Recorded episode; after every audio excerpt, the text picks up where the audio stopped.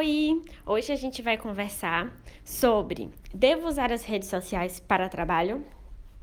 Vamos ver o que é que sai dessa minha cabecinha aqui, hein? Lembrando que eu não tenho planejado os áudios.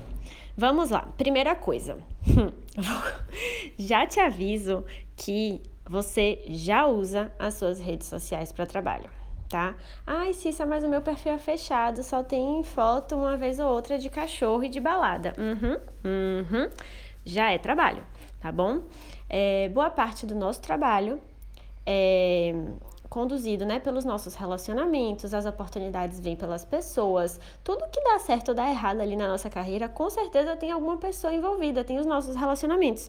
Não importa se você está indo por um caminho autônomo, se você quer abrir sua empresa, se você quer vender alguma coisa, ou se você quer se posicionar no mercado, né, no mundo corporativo, encontrar uma posição legal, é tudo sobre pessoas.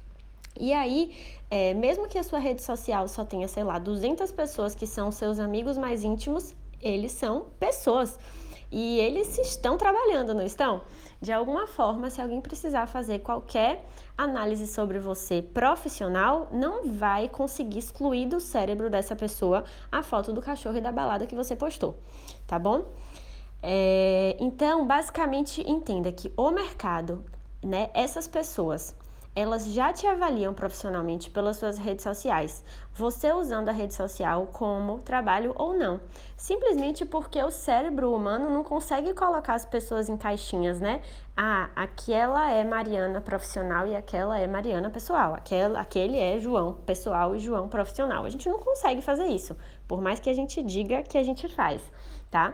Então, o que a gente sabe primeiro sobre redes sociais é muito novo, é muito recente porque é claro que é um fenômeno recente na sociedade, mas tudo que a gente já estuda é que a pessoa que está lá é a pessoa completa, tá? Então, é, ficou muito explícito, né? O que a gente acredita, o que a gente faz, com quem a gente anda, com quem a gente se relaciona. Se isso antes era um pouco era, era privado, deixou de ser. E até o fato de você escolher não publicar, você escolher deixar a sua rede social privada, também é uma decisão profissional, porque se o mercado te procurar, não vai achar. E quando eu falo o mercado te procurar, eu tô falando de uma outra pessoa, tá? Sempre uma outra pessoa. É tudo sobre pessoas. Então, a primeira coisa é as suas redes sociais já fazem parte do seu trabalho, qualquer que seja o seu trabalho, mesmo se você considerar que você atualmente não usa elas, beleza? Beleza.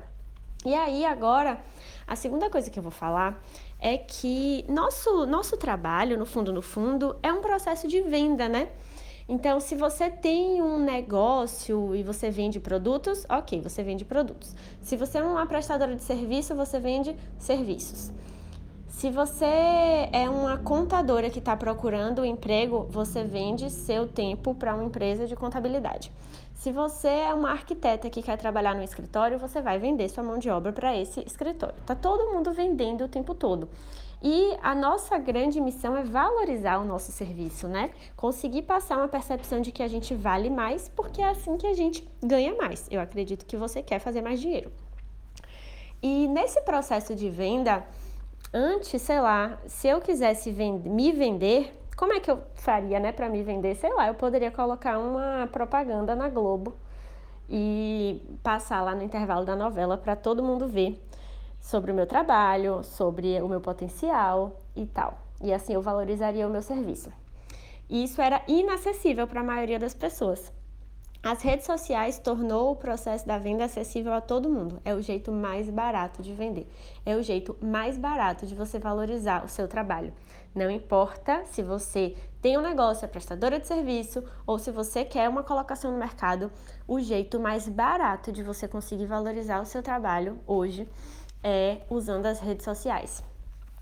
E se você me traz qualquer argumento contra isso, é um argumento de superação pessoal. É, por exemplo, o elemento da vergonha, é o elemento do julgamento, de o que é que fulano vai falar.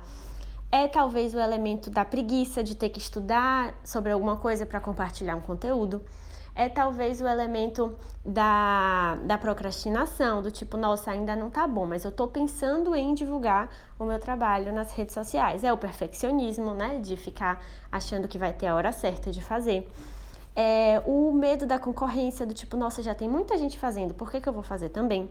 Ou seja, todos os elementos que você me trouxer que justificam o fato de você não colocar seu trabalho na internet são elementos de superação pessoal sua, tá? Você precisa superar esses elementos. Nenhum desses elementos me prova de que é melhor você não estar nas redes sociais. É impossível você me provar isso, tá? É, afinal, todo profissional vai se beneficiar de ter o seu trabalho posicionado na internet. É o jeito mais barato de você conseguir valorizar o seu serviço tá bom? Então essa é a reflexão de hoje, eu espero que eu tenha te ajudado. Se sim ou se não, me manda uma mensagem lá no Instagram, tá bom? Um beijo!